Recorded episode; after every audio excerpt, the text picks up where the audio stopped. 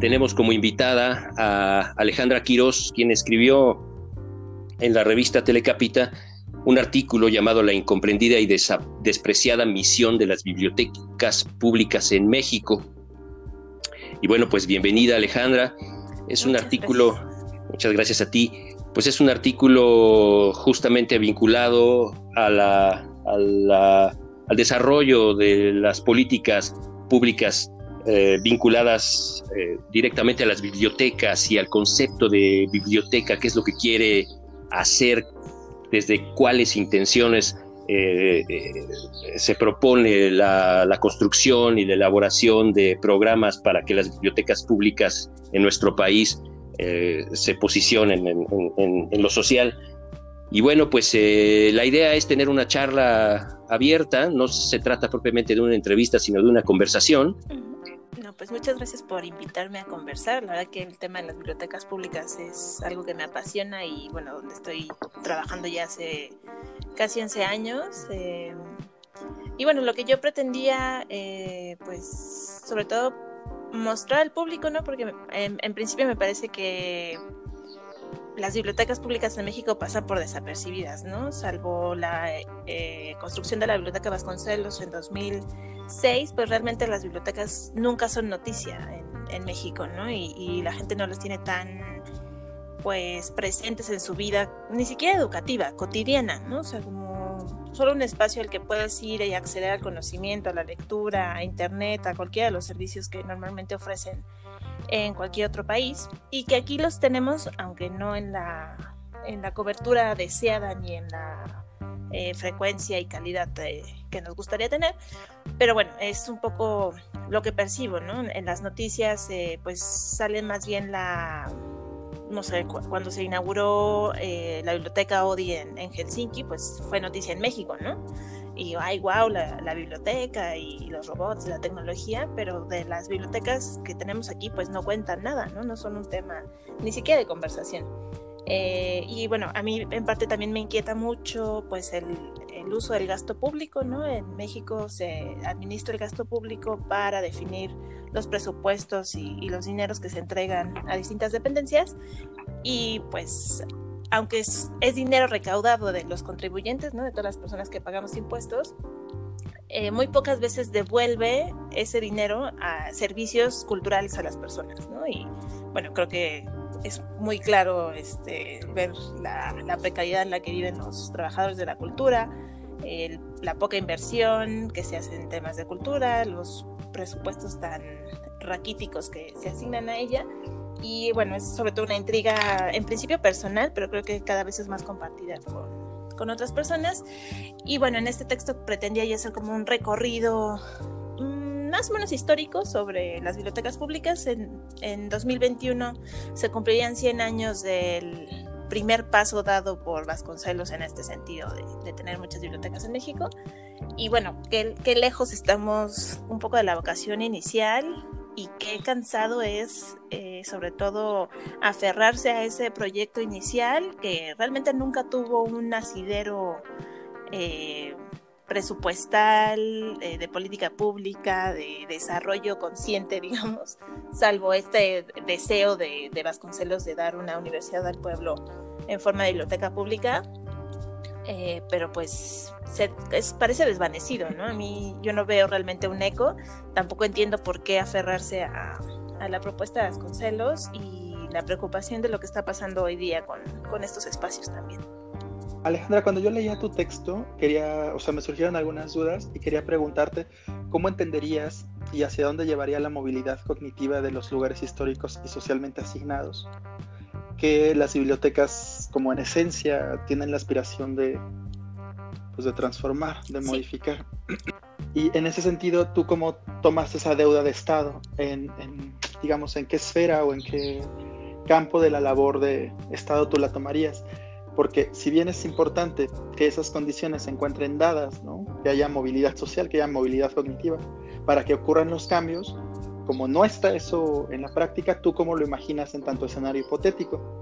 Y la segunda sería, eh, sobre esta misma línea, si no es la omisión y soslayo de las bibliotecas un reflejo del concepto que tiene el Estado y la sociedad de la educación misma. Sí, perfecto. Digamos que todos los seres humanos nacimos en un contexto, ¿no? Y nuestra, nuestra existencia está situada, ¿no? Espacio-tiempo y condiciones sociales, ¿no? Entonces, a veces, pues nosotros podemos saber, una persona pudo haber nacido en un hogar donde la educación no es importante, ¿no? Este, lo importante es el trabajo duro, lo importante es, eh, pues, este, el sudor de la frente, ¿no? Y ganarse el pan cotidianamente y pues con que sepas leer y escribir está bien, ¿no? Porque realmente lo que hay que hacer es trabajar a pesar de que vivas al día, ¿no? Eso puede ser un escenario.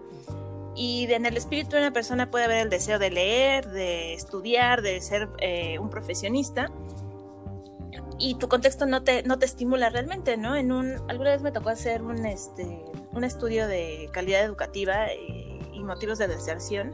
Y en el estado de Durango, la principal motivación de que los estudiantes desertaran no eran ni las drogas ni los embarazos adolescentes, sino que no había motivación en sus hogares para que siguieran estudiando. ¿no? Entonces, pues este contexto poco estimulante para el estudio, pues los hacía salir de la escuela y contribuir con la, con la existencia y la sobrevivencia de la familia, ¿no? Que era pues trabajar el campo o agarrar cualquier otro oficio para aportar dinero, ¿no? Entonces eso a mí pues me quedó como muy impactada y entendía mucho la relación en que la eh, media educativa en México fuera la secundaria completada, ¿no? Pero ¿qué pasa cuando tú quieras estudiar después? ¿no? O sea, si tú en algún momento quisieras eh, cultivar tu espíritu, este, aprender un idioma, estudiar una carrera, ¿qué, pues, ¿qué oportunidades tienes para desarrollar eso? ¿no? Y eso es para mí lo, lo verdaderamente preocupante porque pareciera que no hay alternativas, ¿no? Incluso una persona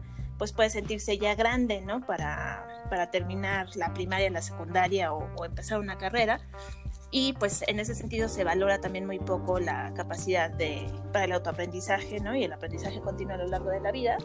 Eh, y bueno, pienso que las bibliotecas tienen ese, ese papel, ¿no? Yo en, en mi trabajo en la Biblioteca Vasconcelos conocí a, un señor, al señor Ernesto, que pues él empezó a trabajar muy joven, estuvo trabajando... Eh, como intendencia en el IMSS y llegó a un puesto pues administrativo más o menos alto que le permitió jubilarse eh, bien, dignamente y cuando ya se jubiló él dijo, ahora ya puedo estudiar, ¿no? Pero se jubiló a los 60 años, ¿no? Este, y afortunadamente él encontró en el Colegio Nacional y en la Biblioteca Vasconcelos un espacio para formarse, ¿no? Y para aprender y para eh, estudiar y, a mí me impresionaban mucho sus lecturas porque era un señor que leía filosofía, ¿no? Un señor que no tuvo una formación más allá de la, de la prepa trunca.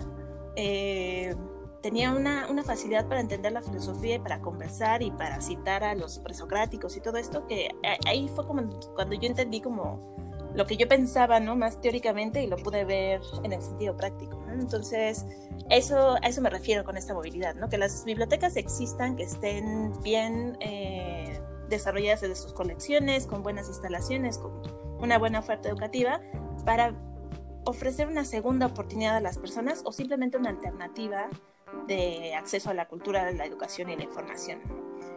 Y en ese sentido, lo que tú mencionabas sobre la consideración de la educación en México, pues claro, ¿no? O sea, la pretensión de Vasconcelos era sobre todo eh, tener esta universidad del pueblo, ¿no? Porque ya en 1920 él, era consciente de que no todas las personas podían estudiar y, y terminar la escuela formal.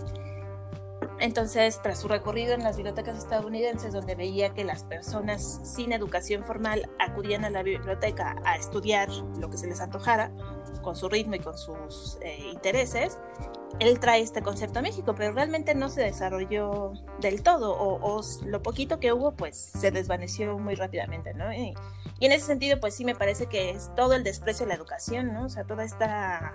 Eh, pues como falta de consideración a la, a educación como una herramienta que te habilita a existir, entender, interpretar el mundo y desarrollarte como tú quieras, ¿no? Este, eh, si vemos un poco también la historia educativa de México, pues cada vez vemos más una orientación técnica, ¿no? Una orientación a, solamente la producción, ¿no? Ya no pensemos cuando se eliminó la filosofía del bachillerato y que suscitó ahí una serie de, discusiones, ahora que estamos con la eh, alternativa eh, teleeducativa por la contingencia, no sé, un poco te deja pensando que, la, que, aquí en México pues casi que no quieren que estudies, ¿no? Que, que no seas una persona educada.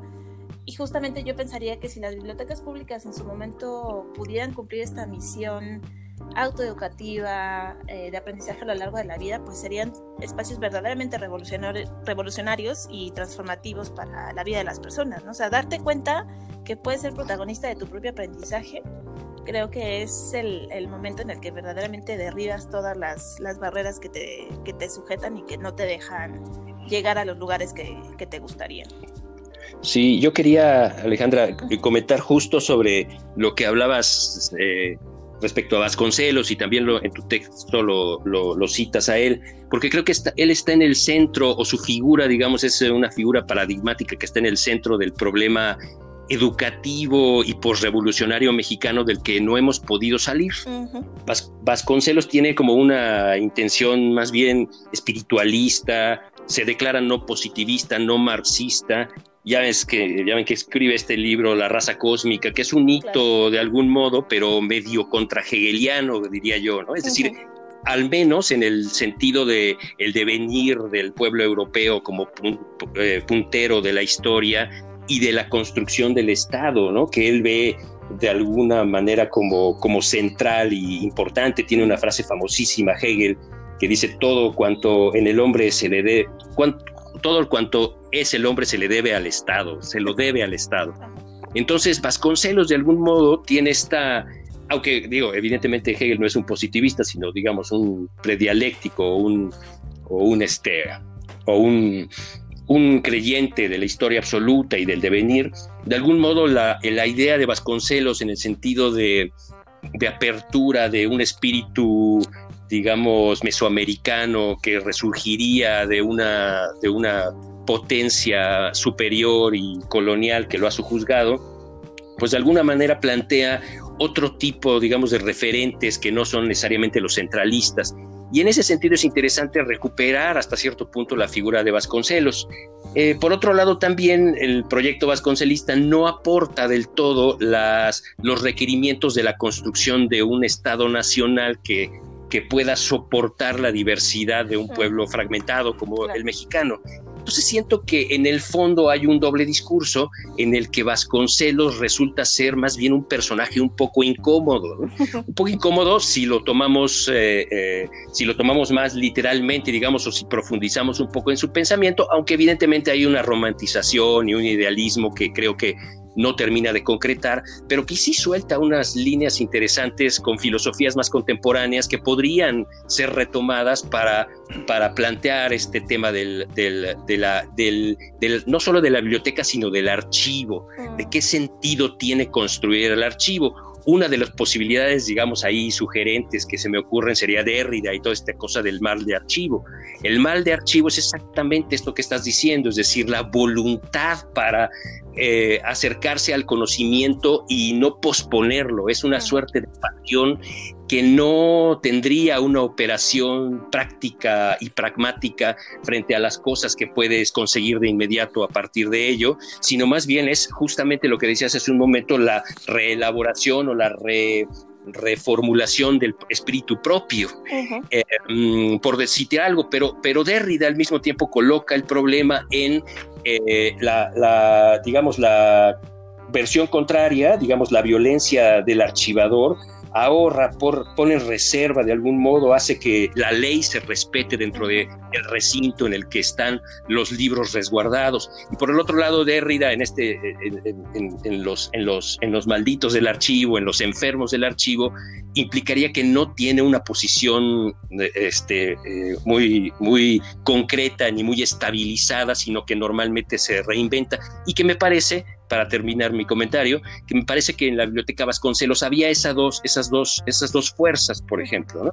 Es decir, hasta la fuerza integradora de un, de un Estado que organiza las colecciones y por otro lado hay, hay, hay unos medio anarcos, medio locos que están intentando generar otro tipo de proyectos y hacer las bibliotecas humanas y salir a la calle y todo esto, pero que al final eso se confronta con los deseos estabilizadores del Estado un poco la, historia de las bibliotecas en, México, sobre todo, digo, específicamente las bibliotecas públicas, eh, me doy cuenta de, de, que parecía que México se quedó la, la rama más conservadora del bibliotecario, ¿no? El bibliotecario que exige silencio, el bibliotecario que no quiere que se le maltraten los materiales, que preferiría que no hubiera personas, ¿no? Y justo esa irrupción violenta que fue la gestión que tuvimos nosotros en, en la Vasconcelos, que rompe, ¿no? Y que era un poco ahora hacer que las personas se desplazaran a a todo el piso, ¿no? A organizar este, la colección, a intercalar los, los libros utilizados, porque, bueno, fue creciendo cada vez más la, el uso de los acervos y, bueno, con eso el trabajo, ¿no? De, de intercalar y tal. Y que generaba mucho, mucho ruido, ¿no? Porque justo esta, esta línea como conservadora, ¿no? De, de no tocar, de, de incluso como ver este el libro, la lectura, el conocimiento como algo inalcanzable, ¿no? Como un objeto preciado, eh, restringido, ¿no? Este, un poco controlado, y, e incluso lo pienso también en, la larga tradición de bibliotecas de estantería cerrada en, México, ¿no? Muchas bibliotecas, mucho tiempo, eh, fueron eh, de estantería cerrada justamente para controlar la salida de los materiales, ¿no? Entonces, a partir de esto, pues sí, yo me pregunto qué libertad y qué, posibilidades y qué derechos se garantizan en las bibliotecas públicas en México si hay como esta tendencia a la conservación, al control, ¿no? Este, de los materiales, y creo que tiene mucho que ver con que no se desarrollaran otros servicios, otros usos de las bibliotecas públicas como está pasando en todo el mundo, ¿no? Así, eh, incluso Colombia, Chile tienen un desarrollo bibliotecario más punk, por así decirlo, este, o, más eh, eh, liberador, ¿no? Este, sí, con, un poco también con la lógica de Freire, ¿no? Pienso. Creo que es claro que el corazón del, texto que, de tu texto está en, en esta idea de, que las bibliotecas no son solamente un espacio para eh, complementar la formación escolar, ¿no? Ni, ni solo la promoción de la lectura, que es a donde se les ha orillado o que ha servido para eh, los discursos que van y vienen de, de quien esté eh, en el poder o quien esté a cargo de estas instituciones sino que son, como tú lo dices, también espacios eh, propicios para promover el aprendizaje continuo y, en el ejemplo que nos pones de, la persona que, conociste en experiencia directa, pues es un ejemplo de, cómo puede funcionar eh, esta noción de educación más extrema, que no es solamente a partir de cómo se planean, se hacen los planes de, eh, anuales de cada de la educación, pues de las escuelas. Eh, y hay otra, una parte también que me, llama, que me llama la atención en este orden de ideas de las que vas escribiendo o añadiendo, es que si la escuela falla en su cobertura, la biblioteca pública es el lugar de las segundas oportunidades para quienes quieren volver a empezar o hacerse protagonistas de su educación por primera vez. Te conocemos desde hace un rato, justo cuando trabajabas en la, en la biblioteca Vasconcelos, y pues yo sé también por, eh, por pláticas, etcétera, eh, que además pues te, clavaste en ello, lo estudiaste, eh, te fuiste a congresos en otros países y me vienen dos, dos interrogantes. Una es, ¿cuál sería como, qué experiencias podríamos, internacionales, tú crees que deberían o podrían implementarse en, en México? Y la segunda cosa es, que advierto de manera positiva eh, como un gran romanticismo por la biblioteca, ¿no? O sea, o sea hay un corazón ahí vertido y, y claro, suena muy necesario, ¿no? Pero justo tú también adviertes que en un país atravesado por la desigualdad, la pobreza y la corrupción, pues esto parece un tema que no le importa a nadie, ¿no? Eh, entonces, advierto una, una, especie de resistencia, o sea, en decir, ok, quizás esto no les dé importar, pero sigue siendo necesario, ok, eh, casi nadie, ya no me sé los datos, pero eh, intuyo por cosas que, que, se leen, pues que cada vez la gente lee menos libros, y bueno, ¿cómo, ¿cómo sostener esa resistencia? Entonces son dos, dos como dos preguntas. bueno, para un poco como responderte la segunda, ¿no? Empiezo por la primera para perfilar, ¿no? Mi, mi respuesta. Digo, de las experiencias internacionales este, que he conocido y que pues todos los días leo sobre bibliotecas y, trato de enterarme, eh, tiene que ver con la implicación social de las bibliotecas públicas, ¿no? O sea, eh, en muchas, muchas bibliotecas se han alojado junto a servicios ciudadanos, ¿no? o sea, este, trámites, digamos, el, lo que aquí podría ser el acta de nacimiento, la CUR, eh, mm, pasaportes, etcétera. Eh, hay bibliotecas donde se pueden desarrollar esos trámites, ¿no? La declaración de impuestos, por ejemplo, en la, en la biblioteca de Brooklyn en Estados Unidos tiene el módulo como fiscal y ahí pueden hacer trámites. Me parece que también tenían algo de de pasaportes ahí. En la biblioteca Dokuno en Arus, Dinamarca, eh, también tienen ese módulo de servicios ciudadanos, ¿no? está como, porque a final de cuentas la biblioteca se considera como un servicio público, ¿no? Y yo no sé si aquí compartamos esa noción, o sea, si pensemos eh, que la biblioteca pública es un servicio como el IMSS, el ISTE, eh, el registro civil, este, no sé, este tipo de dependencias, ¿no? Que deberían serlo, porque al final de cuentas están sustentadas por el, por el gasto público, ¿no? Eh, pues en ese, esa es como una dimensión social pues muy básica, ¿no? Que las personas puedan acudir a las bibliotecas a hacer una serie de trámites. Obviamente los bibliotecarios, ni los bibliotecólogos, ni los bibliotecarios profesionales, que esa es otra discusión, van a ser quienes atiendan estos, ¿no? Sino solamente pones un módulo, quizá un poco para que sea el pretexto de ir a la biblioteca y después te quedes por otra cosa, ¿no? O sea, voy a la biblioteca a, hacer mi, a sacar mi acta de nacimiento y de una vez paso, agarro tres libros y me regreso a mi casa, ¿no? Eso me parece que es un escenario fácil ¿no? y, deseable. En otra dimensión, pues está, por ejemplo, la atención a las personas con discapacidad, a las personas en situación de calle, eh, la prevención de la violencia contra las mujeres, este, no sé, son como problemas reales de la sociedad que de alguna u otra manera se atienden, se buscan resolver o solamente iniciar la conversación para encontrar soluciones en las bibliotecas públicas. ¿no? Hay una eh, película que salió el año pasado, ay, ya no recuerdo si 2018 o 2019, pero se llama, en español le pusieron La Biblioteca y está disponible en servicios de streaming. Em, en inglés se llama The Public. Y la, el argumento de la biblioteca es, están en, eh, ay, no me acuerdo si es Atlanta, ahorita no me acuerdo de la ciudad, en una ciudad donde el frío es devastador, está por empezar el invierno, los refugios para las personas en situación de calle están atascadísimos y pues los usuarios de esta biblioteca eh, están muy preocupados por dónde van a pasar el invierno y deciden tomar la biblioteca y quedarse ahí. Entonces empieza toda una discusión con, el, con un tipo, el fiscal que quiere ser el, el, este, el nuevo alcalde y empieza como esta tensión de, a ver, se supone que la biblioteca es este lugar abierto, hospitalario, disponible para todos y no, no lo podemos tener disponible ni siquiera para resguardarnos del, del invierno, ¿no?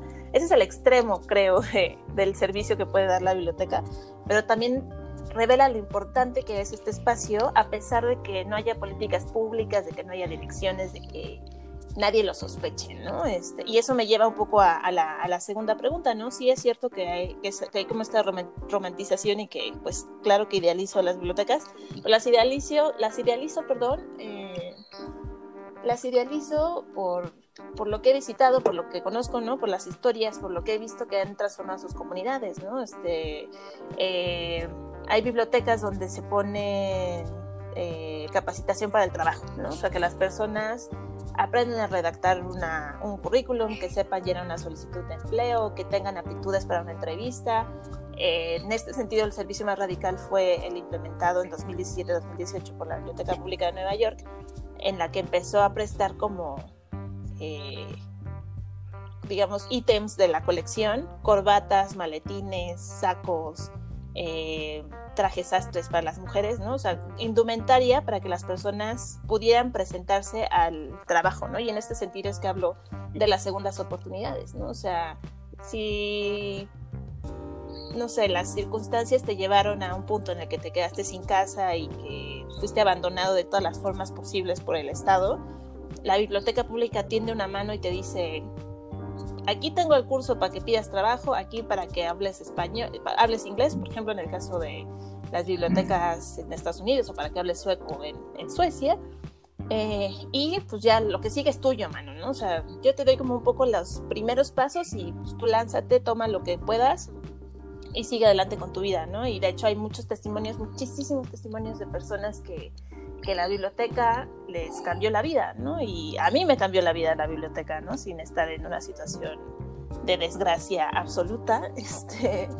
Eh, y desde ahí es que, refiero esto, ¿no? Este, veo que las personas que, que logran acceder a una biblioteca con servicios, pues, básicos, mínimos, si tú quieres hasta insignificantes, ellos mismos pueden tomar las riendas de su vida y llegar a otro, a otro lugar, ¿no? Este, yo siempre refiero, ¿no? En, parte de este romanticismo, eh, que la biblioteca es la sorpresa organizada, y no solamente en sentido de la colección, ¿no? De los libros que vas a encontrar ahí, sino de las cosas que te van a pasar por hacer un uso cotidiano y activo de, de la biblioteca, ¿no? Entonces, eh, eh, a mí me gustaría que las autoridades supieran que estas cosas pasan y cómo van a, cómo van a un poco propiciar la serendipia, ¿no? Que es quizás si tú quieres hacer trampa, pero, pero sí generar, ser conscientes de, esto que pasa y pues cómo las vamos a dignificar y, hacer campaña para que más personas las usen y pues que no tenga que ser siempre la mano este, protectora del Estado, ¿no? Digamos, la mano ya está dada en la biblioteca y cada persona hace lo que quiere con, con esa ayuda que se brinda, ¿no? Es un poco mi, mi discurso panfletario de las bibliotecas.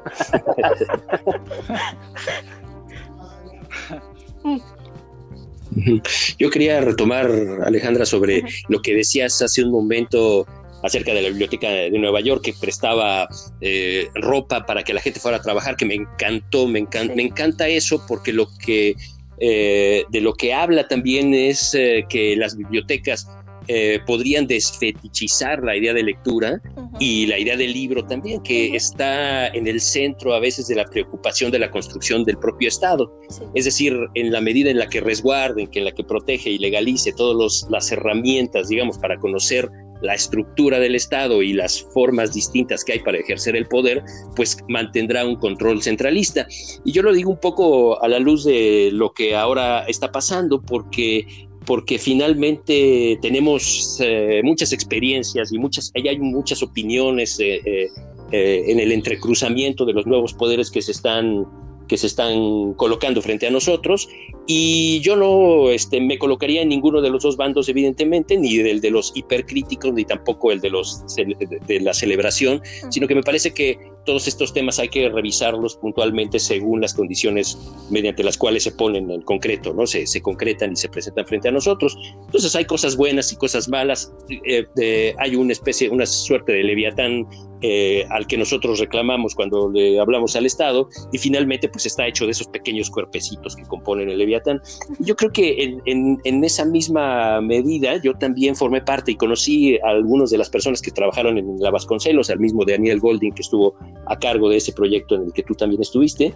Y este, eh, en los libros del Rincón, a, quienes nos pasó una cosa parecida, los libros del Rincón eran, un, eran un, una especie como de editorial de Estado que producía muchísimos libros de la mayor diversidad posible y los repartía a todos los estados de la República, a las primarias y con todos los problemas subsecuentes que vienen de eso, porque implican justamente el, el uso y la concepción que se tiene del libro y para qué es, sobre todo no desde el punto de vista de los chicos, sino desde el punto de vista de los maestros y de cómo operan el ejercicio pedagógico y cómo operan el ejercicio de la educación.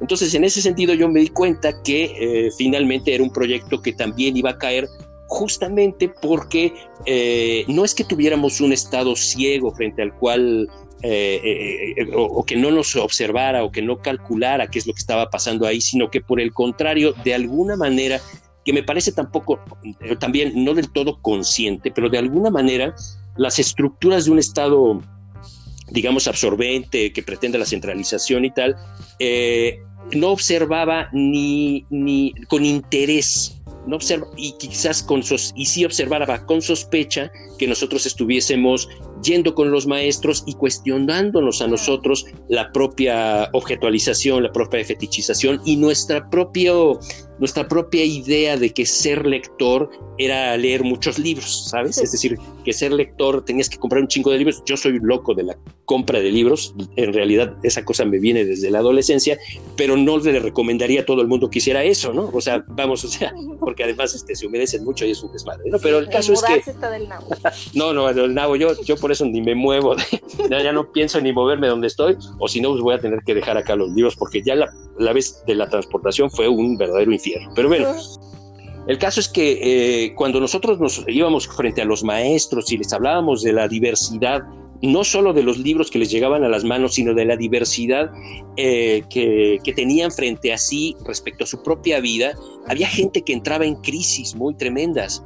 Y había gente que sí, en efecto, como decías hace un momento, cambiaban su vida y apuntaban hacia, hacia disciplinas que no habían observado eh, porque te encontrabas maestros a veces llorando que les habían amarrado las manos de chiquito para que no escribieran con la izquierda, en fin, una cosa horrible que tú eh, te lo imaginabas como en los peores cuentos de horror y que los tenías frente a ti porque veías que finalmente, como dice Foucault, el, el, poder del Estado se inocula en los cuerpos, o el poder se inocula en los cuerpos, en ellos el poder estaba inoculado en sus propios seres, y entonces llegabas un poco a desestructurarlos y a colocarlos como sujetos de otra, de otra, de otra, de otro mundo, ¿no? De otro mundo posible que sí era posible, porque de algún modo nosotros que habíamos imaginado que, que la cosa podía también tener otras alternativas de vida, pues eh, éramos representantes de esos medio punkis, medio hippies, medio vale madres, que pues llegábamos y decíamos, pues está bien su rollo maestra, pero, o maestro,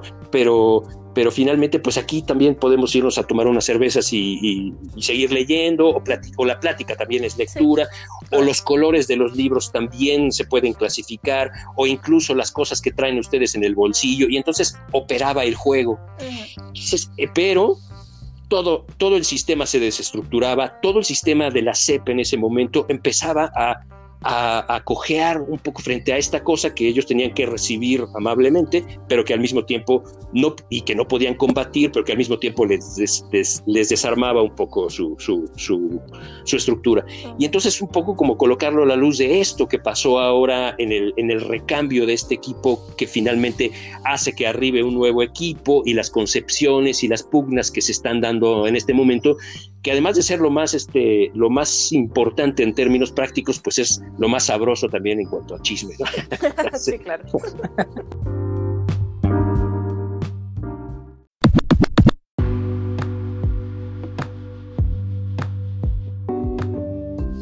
Salió hace el 20 de julio con motivo del Día Nacional del Bibliotecario un manifiesto eh, que no sé si han tenido oportunidad de leer, pero bueno, es un es un texto extraño, eh, preocupante también, eh, donde se fetichiza justo el libro y la lectura, ¿no? Y, la lectura como este espacio de redención, ¿no? Este, el bibliotecario como una suerte de misionero que lleva a los lectores al buen camino, ¿no? Y, y los saca, los salva de su ignorancia, ¿no? Un poco son como algunas de las cosas que dice, que me parece una barbaridad, ¿no? Porque aquí nadie saca a nadie de la ignorancia, ¿no? Claro. Este, y, qué pasa si somos ignorantes, ¿no? ¿Cuál es el problema en, no saber, en, que, en, aceptar que queda un mundo por desconocer y por descifrar, ¿no? O sea, la neta está, es como un discurso, una retórica bien extraña, que bueno, ha generado una serie de, de discusiones, este... Eh,